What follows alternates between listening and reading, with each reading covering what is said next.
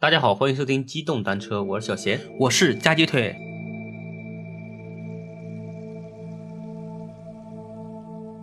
这是我们春节怪谈特辑的又一期啊，嗯对对对， 我们准备了一个非常精彩的小系列。故事。 反正不管咱们讲的怎么样吧，这个有能有朋友喜欢，还是内心很温暖啊。当嗯时我们就是连更七天怪谈小故事，对对对对，就是刚好满足了我们观众的要求。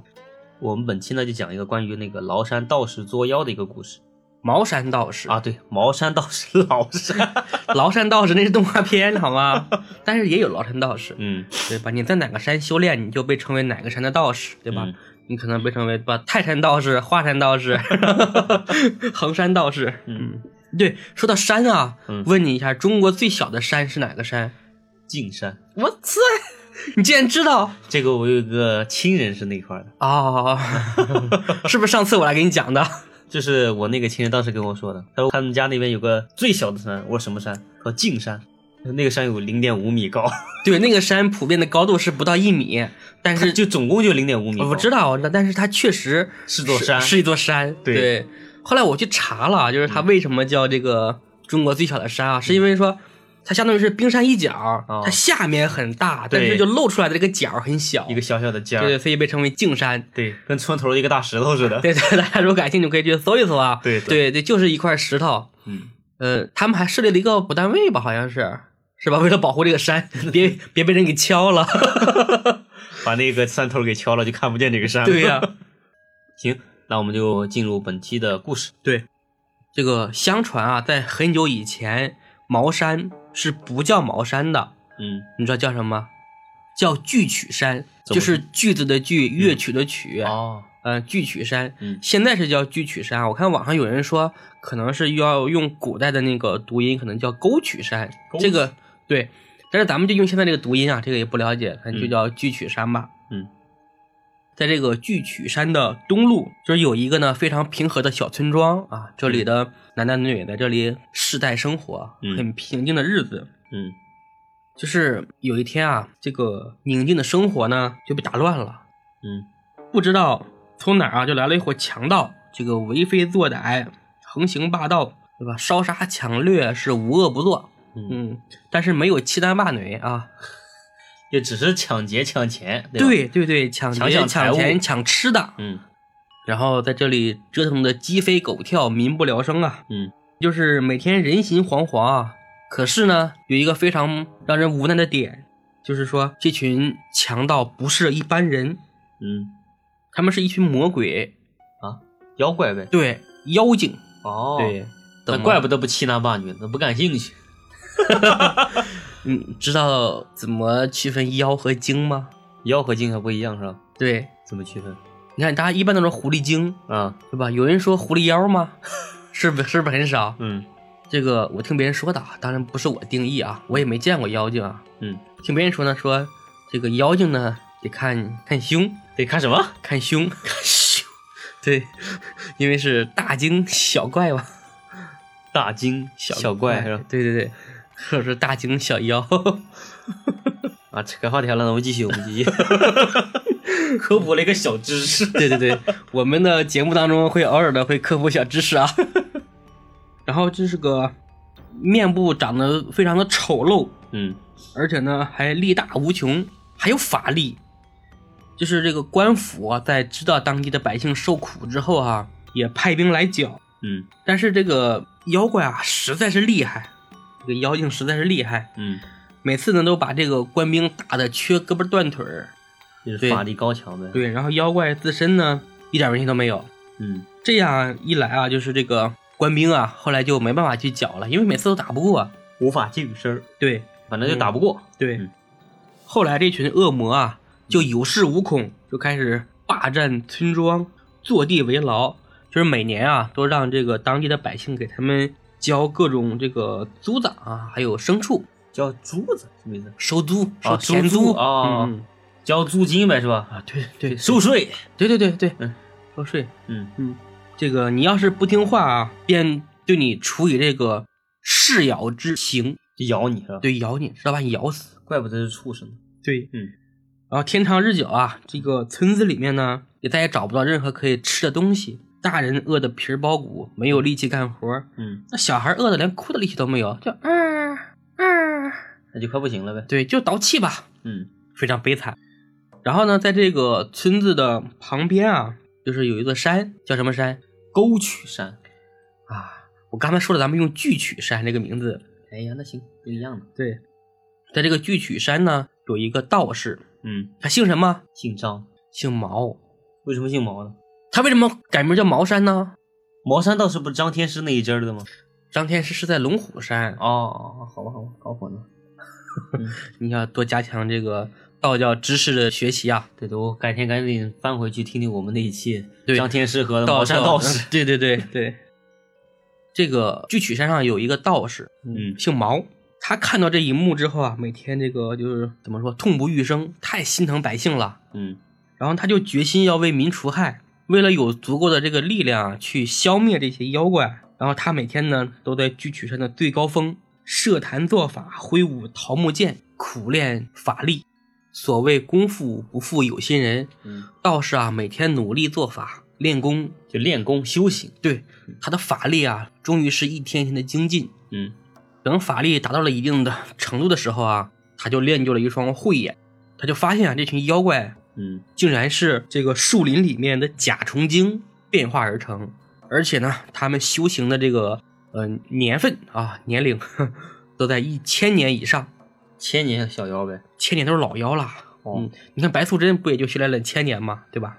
那甲虫嘛，它肯定毕竟它是小个的嘛，它修炼一千年也就那样。对，可能不如蛇哈嗯啊，对，那就是甲虫小妖。嗯但是他们的道行都很深厚嘛，毕竟是千年的道行嘛。嗯自己呢势单力薄，他就感觉我自己再练十年，他也赶不上他们，到时候百姓都已经被他们害死了。嗯然后这个道士呢，开始每天祷告啊，每天升起这个袅袅的香烟。焚香祷告呗。对，那祷告啥？它不做法就行了吗。不是因为他的这个法力有限嘛，嗯他得就那时候向还不行是吧？他得向天庭求助。天庭的头儿是谁？玉皇大帝，一百分。这再不知道，那《西游记》白看了。那起码你不是中国人了，哎呀，对吧？嗯，哼，不穿不是中国人。终于，他惊动了玉皇大帝嘛，然后玉帝呢就看了一眼这边，他说：“这才几天不见啊，天上一天，地下一年嘛，哈，嗯几天不见，这个人间曾经那么美好的一块地方，我变成了地狱一般。嗯然后呢，这个玉帝啊，顿时就是心生恻隐之心啊，就派一个道教的祖师啊，吕洞宾，八仙之一，嗯让他去帮这个茅山道士摆平此事。然后吕洞宾就觉得啊，说这些小妖还用得着我这个 道教祖师去出马吗？是吧？ 嗯然后呢，就说那就让这个道士自己去评判，自己都不是去评判吧，就是去评定。嗯，自己呢就在旁边帮个小忙。你知道吕洞宾是哪个朝代的人吗？吕洞宾啊，八仙过海嘛。曾经有一个电视剧叫《东游记我看过。嗯，那还吕梁伟演的吧？》，是的吧？嗯，那个应该咆哮，帝。那个应该演的是明朝的事儿。那吕洞宾是不知道，那你还考虑半天我这不是回想一下吗？啊？嗯，吕洞宾是唐朝人，唐朝的是吧？嗯大家如果说去百度上去搜一下的话，你会发现吕洞宾只有出生年月，他的死亡年月是个谜。嗯，就像对，张一直有传说说吕洞宾是没死嘛，因为他就像八仙成仙了嘛。就像张三丰一样，对也是没有死亡日期， 对，说不定现在张三丰还在什么地方啊。可能真的成仙了。嗯，好，我们岔开话题继续啊。嗯，然后这天啊，道士这个茅山道士，嗯不是这个毛道士嗯啊，正在挥舞着桃木剑做法，他突然就眼前一阵银光一闪，然后觉得自己的桃木剑突然变得异常的沉重，睁目一看，桃木剑变成了银光闪闪的雌雄宝剑。谁雌雄宝剑？雌雄宝剑知道是谁的吗？是吕吕洞宾的佩剑。哦， 叫雌雄宝剑。然后呢，还看见一个留长须、修长身影的道士在云端啊，对着他傻笑，呵呵呵呵呵呵呵啊，开玩笑，呵呵 对，对他慈祥的笑。嗯嗯，颔首轻笑。嗯然后这个道士就听到耳边响起一阵声音，就说：“贫道借你宝剑三天，速去除魔去吧。就等于说把剑借给他，让他去出。对，对对对，吕洞宾把剑借给他了。你说其实吕大仙出手，他妈一招就全都搞定了，还非得这不得没牌面吗？对吧？你这这么大的仙人下来干点小妖是 吧？不值得。对啊对对，没牌面，对得小妖就得小法师去对。然后电光火石之间啊，嗯这个虔诚的毛道士就知道这是道教祖师吕洞宾啊，来这个帮自己了。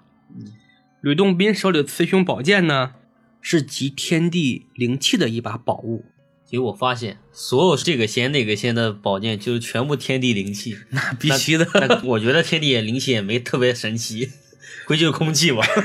别这么说，那就日精月华，那能一样吗？是不是？那孙悟空也是呢，石猴经过天，孙悟空厉害不吸收天地之灵气，孙悟空厉害不？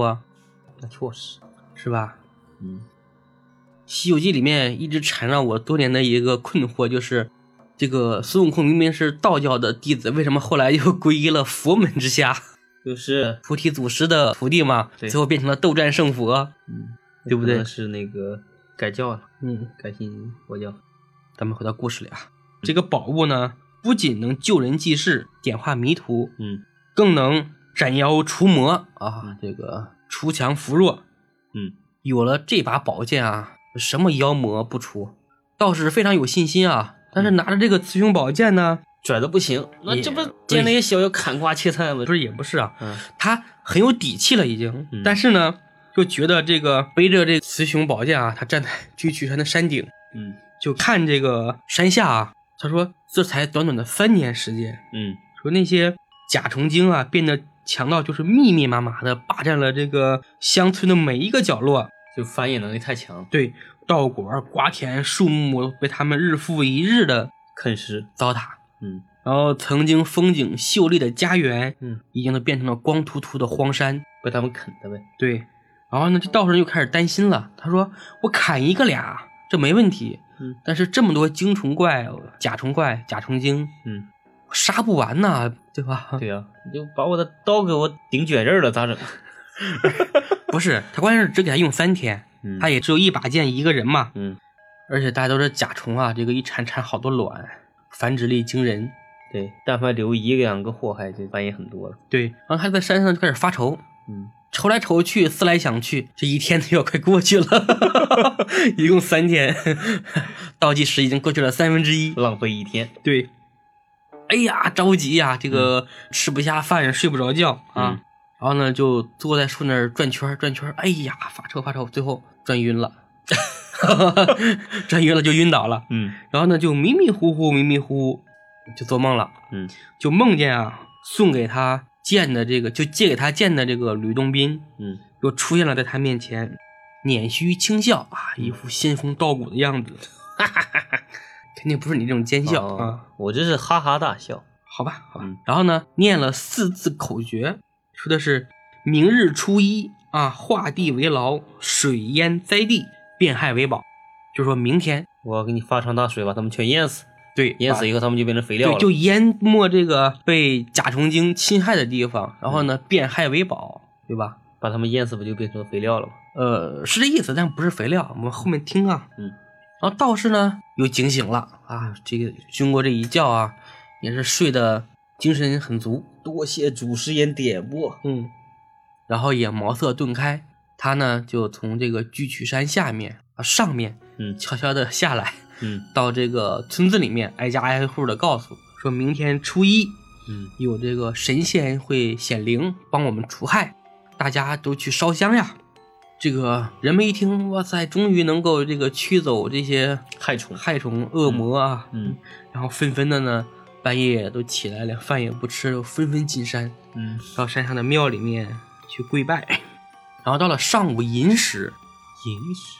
对，大概可能就是七点到九点之间，嗯啊，上午这段时间，这个毛道士呢，看着这个村子里面已经没有人了，嗯然后这时候呢，强盗们还没醒，啊，就这些一群甲甲虫虫精精啊、嗯还没醒，他呢这时候便擎起雌雄宝剑。嗯，对准方位，这个方位是哪儿？他也没说清楚啊，就是对准反方位正吧反。正对着对的位置一指。对嗯，画了一个很大的圈儿，接着呢大吼三声“现”，线线做线儿啊，做线 上，做那线上，对对对对，啊是天塌地陷的陷啊。嗯就只见啊，须臾之间，嗯这个地动山摇，嗯，就是这一块土地啊，就开始快速的向下塌陷塌陷，对，嗯然后周围的山开始迅速的隆起。掩埋它是吧？哎，不对，它本来就是山 啊，周围的平地 迅速的隆起。嗯这时候呢，就不知道从哪儿冒出来很多很多的水，把这个地方就全给淹了。嗯，然后在这个睡梦中的这些恶魔啊，甲虫精，来不及逃跑。对，还不知道怎么回事儿，一个个都淹没在水中了。嗯，其实甲虫，我不知道大家有没有玩过啊？甲虫其实游泳的能力很差的，大部分甲虫到水里边很快就会淹死。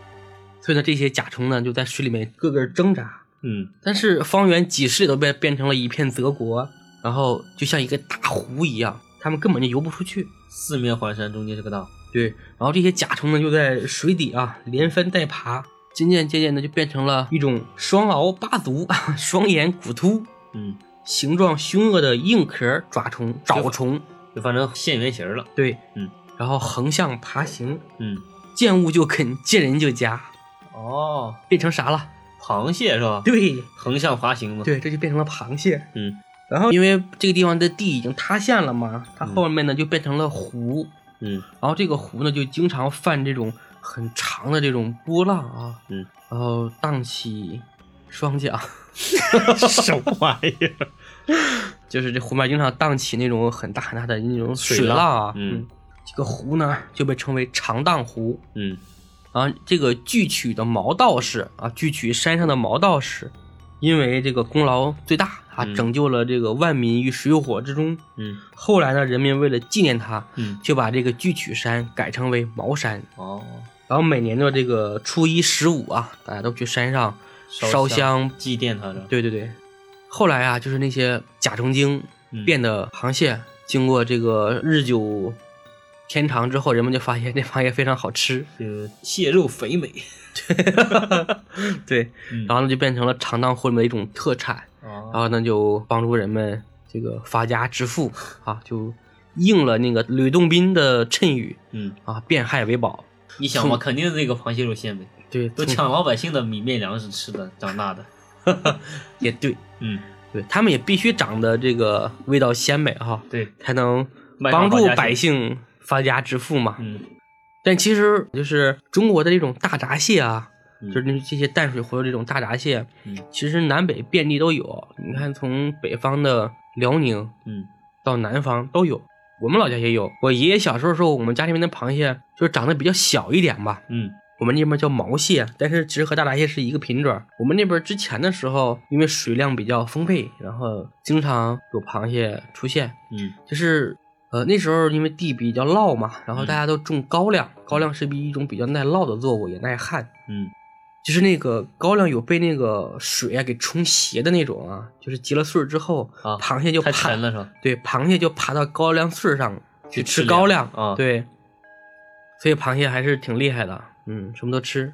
但是你看，我们之前就每年到吃大闸蟹的时候，就有一张图嘛，说民国的时候，啊，对对吧？ 说那个只有穷苦人家才用大闸蟹充饥， 对对对，对吧吃大闸蟹充饥呢。对对对。嗯，但其实也不是啊，你想，今现在的人吃的大闸蟹好吃，古人吃的大闸蟹也好吃，对，对那只是说当时的时候，大家那个没有其他粮食吃了，只能吃这个玩意儿，对吧？也也不不是充饥，不是，对。嗯后来有人就分析那张图嘛，你看那个小伙子穿的那个衣服啊，还挺精神的，不像是穷人。嗯，可能就是大家的配图啊，网可上随便说的，对，是吧可能人家就是有钱人，只是过去的衣服呢都比较朴素，再加上是黑白，嗯，你就不知道了，是吧？，对，以为是个什么破衣啊挂的，是的，是的。嗯所以呢，螃蟹好吃，我们也得感谢茅山道士。 就像我们之前，那只能感谢长荡湖的 螃蟹那也不是从长荡湖又向了全国各地输送是吧迁移，对对，输送这个品种是吧？对，嗯你看茅山道士不仅为咱们贡献了李白大诗人，又贡献了一个美味啊。嗯所以大家以后吃螃蟹的时候呢，这个也 多去拜一拜，去道观里面嗯给我们的茅山道士上两 炷香，对吧？还有我们的这个道教祖师吕洞宾，嗯多祭奠一下。嗯那我们今天的这个故事就到这里吧。嗯嗯，行，啊，期待明天更精彩的故事，嗯，那我们就先这样，好，拜拜。拜拜。